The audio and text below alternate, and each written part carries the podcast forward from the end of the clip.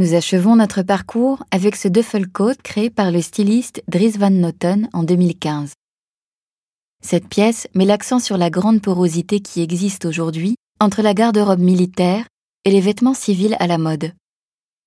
Le duffelcoat a été inventé au XIXe siècle par un tailleur civil, puis rapidement adopté par la marine anglaise. Il tient son nom du matériau utilisé pour sa confection, le duffel, une laine très épaisse adaptée au climat froid et particulièrement appropriée pour les sorties en mer. Progressivement, son usage s'étend au reste de l'armée et il est notamment popularisé par le légendaire maréchal Montgomery.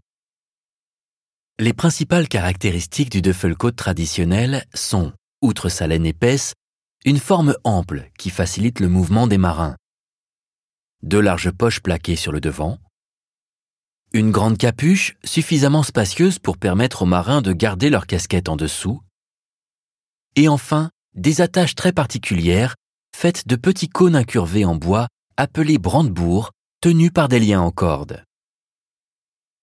Après la guerre, de nombreux duffelcoats se trouvent disponibles dans les surplus de l'armée. Dans les années 60, il est alors récupéré sous l'impulsion des mouvements de contre-culture et d'icônes de la culture populaire, comme le groupe de musique Oasis.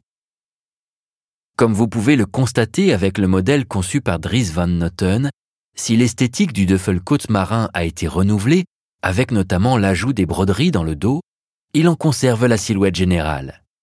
D'autres exemples de transferts similaires depuis la garde-robe militaire jusqu'au milieu civil sont présentés dans la vitrine.